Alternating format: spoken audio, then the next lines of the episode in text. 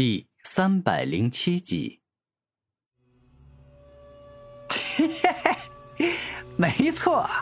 当大师兄知道了这种情况后，决定将计就计，让我立马离开，赶快去联系天魔教的师弟，然后联合起来，一起将你们给反包围，最后一举铲除啊！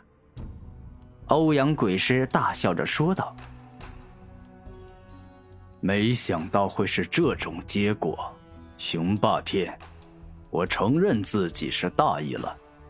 这样吧，不要再害你的师弟们受伤了，就我们俩一战，你赢了，我直接让禁欲投降，任由你们处置；我若赢了，你只要放我们走，这样你看对你们非常有利吧？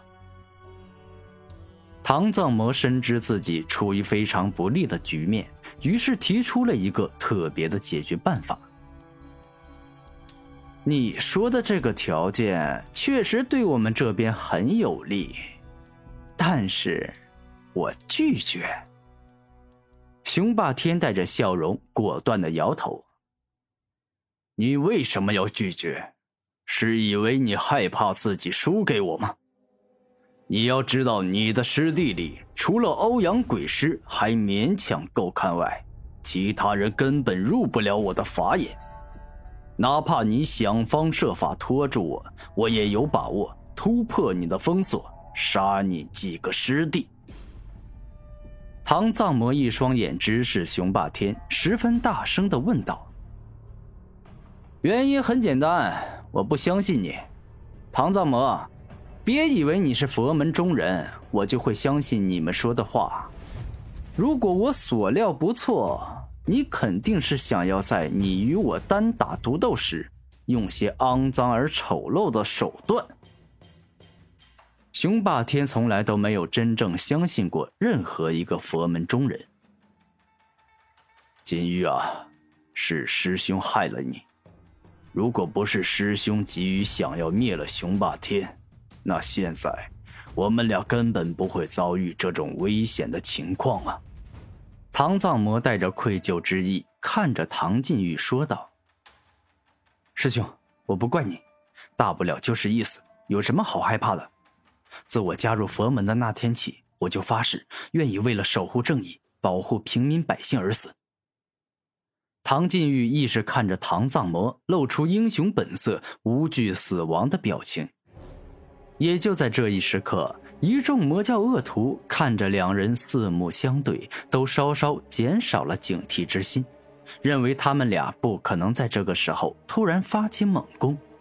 但偏偏也就在这时，明明唐晋玉与唐藏魔还处于深情对视的状态，却各自不约而同地伸出了手，释放出了超强的绝招——罗汉翻天印，四印古佛灭。当两人双手抬起的那一刻，两尊金光闪闪、散发着超强佛之力的古佛出现，各自冲向了天魔教弟子辈中排名第十一与第十二的两个人。当那两个人中了四印古佛灭后，身体直接被可怕的古佛贯穿，内中的五脏六腑尽皆被破坏殆尽。唐藏魔与唐禁玉在发现情况对他们极为不利后，一早便开始互相精神传音，商量各种对策。最后发现，只有动用偷袭，先杀了两个比较弱的家伙，才能挽回一些劣势。于是他们俩就各自找了两个比较弱的，动用超强的手段灭杀。唐藏魔、唐禁玉，你们俩找死！居然胆敢在我面前杀我的师弟，我要你们俩死无葬身之地！一瞬间，雄霸天暴怒，因为他怎么都没有想到对方居然会动用这种办法，这简直就是当着他的面打他的脸呐！哎，魔杀拳！暴怒的雄霸天右手一动，一拳打出间，宛若一个凶狠且残忍的恶魔在攻击。释放出恐怖的魔气，仿佛可以轻易灭杀一个五十六级的普通超凡者。哼，我岂会怕你？降魔掌！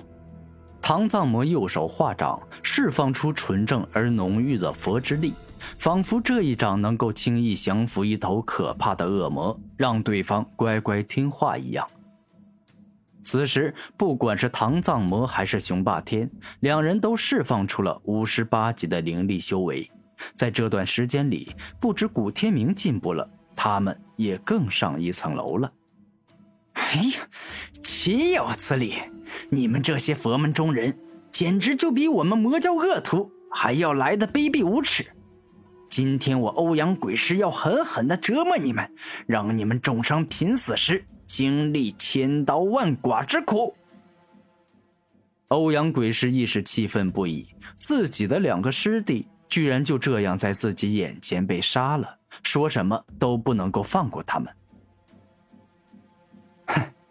你们这群杀人如麻、作恶多端的家伙，也配活着吗？欧阳鬼师，就拿你来说，你活到现在，杀的人、害的人、被你制作成僵尸的人，少说也有一百了吧？所以，我今天是斩业非斩人，杀生为护生。唐晋玉丝毫没有感觉自己做错了事情，因为杀的不是人，而是罪孽与恶业。哼，少在老子面前耍嘴皮子功夫！我告诉你，今天你绝对没有活着逃出去的可能。欧阳鬼师将十五个僵尸都给召唤了出来。这一次灵力等级高达五十六级的僵尸一个，五十五级的僵尸两个，五十四级的僵尸三个，五十三级的僵尸四个，五十二级的僵尸五个。自进入圣人遗迹后，雄霸天与欧阳鬼师遭遇了各门各派的弟子，而被他们俩遇见，自然没有好下场，进阶被制造成了僵尸。而在这种僵尸中，有一个古天明还认识，那就是西方剑魔。他与古天明一战后不久，突破到了五十六级。原本以为更强了以后，更容易获得罕见的宝贝。但结果却惨死在了雄霸天手上。切，现在的局面对于我来说还真的是非常非常的不利啊！不过，我可没那么好杀。既然你们想要让我死，那么我肯定要多拉几个恶魔恶徒来给我垫背。唐晋玉嘴角一笑，施展欲望之精。顿时间，情爱之欲、懒惰之欲、贪婪之欲等，尽皆在所有魔教恶徒向脑海里浮现出来。仅剩的四名魔教恶徒之中，只有欧阳鬼师勉强抵挡得住，其他三人修为不够，实力不济，定力也不够强，尽皆中招，无暇去进攻唐金玉了。嘿，唐金玉啊！我承认你的欲望之精确实是很厉害，但可惜对我的僵尸没用。我要控制他们来杀了你呀！欧阳鬼师一边抵挡唐金玉的欲望之精，一边控制僵尸去进攻唐金玉。此刻因为受唐金玉的影响，欧阳鬼师无法控制最强的僵尸，甚至连控制僵尸的数量也大幅度下降。只能够让三个僵尸慢悠悠的走过去。